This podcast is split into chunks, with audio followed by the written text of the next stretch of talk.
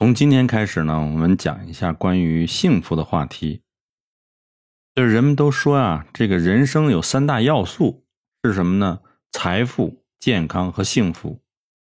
那么我们的一般的过程就是先追求财富，再追求健康，最后追求幸福。其实按照重要性来说呢，是倒过来的，幸福是第一位，健康第二位，财富才是第三位。那么你说了，我没有钱，怎么会有幸福感呢？其实呢，金钱只发挥了很小的作用。就是一旦你没有吃喝的一种忧愁的话，你的幸福感不取决于金钱。幸福是一种可以后天去学习的一种技能，它不是一种选择或者是一种状态。当然了，就是每个人对幸福的理解呢，就是完全不一样。那么我们今天讲。就是纳瓦尔理解的幸福，我对他的幸福观还是比较认可的。他认为呢，幸福有三种状态，一种是心流状态，另外一种是欲望得到满足，还有人把幸福定义为知足常乐。世界上很多人把欲望得到满足作为一种幸福，但是你随着你的阅历的增加，你的经验的增加，你对幸福的认可是会变化的。这纳瓦尔认为呢，幸福就是一种不需要主动作为的状态。你把你的缺失剔除掉，你的幸福感就油然而生了。那就是说，你要不去想那些你的欲望没有满足的一些东西。所谓的缺憾感，是你某些欲望没得到满足。你总在想，哎呀，我需要这个，我需要那个，然后一旦没满足呢，你就特别难受，难以自拔。而幸福呢，就是一种没有缺憾、无欲无求。到这个时候呢，你的大脑就会处于一种休眠状态，不再想昨天的事儿，也不会想明天的事儿，不后悔过去，也也不去谋划未来，有点老和尚那种味道。在你内心没有缺憾感的这段时间，你的内心会非常平静。如果你内心很安静，你就会感到很满足、很快乐。每个人的想法都不一样，所以也没有标准答案。人们经常把这个积极乐观的想法等同于幸福，但是随着你的知识面啊、阅历啊增加呢，你发现其实这个积极的想法就带着一个消极的想法。我如果说我现在很开心，那就是说你在某个时候不开心。如果说一个人有魅力，意思就是说其他人没有魅力。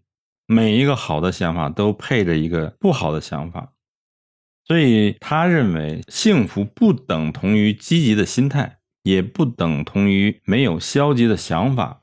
幸福呢是一种无欲无求的状态，特别是对外界事物的一些欲望，欲望越少，越能接受事物当前的状态，你的头脑就越平静。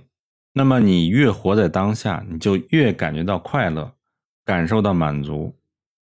所以，幸福的含义主要是没有痛苦，没有欲望，不沉溺于对未来和过去的一些思考，就是拥抱现状，拥抱现实的一切。听起来好像不思进取哈。所以有时候这个不思进取呢，还需要到了一个境界，你才有资格不思进取。也就是说，你体会这种幸福的状态，不是人人能做到的。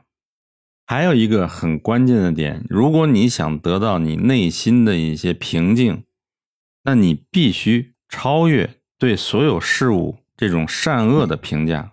我们经常说这件事好，那件事不好。如果说有这种善恶的评价，你就会影响你的幸福感。其实你看那个客观世界，它就没有幸福和不幸福的概念。那么人为什么会有呢？就是因为我们有了欲望，所以说一旦满足不了你的欲望，你就感觉到不幸福。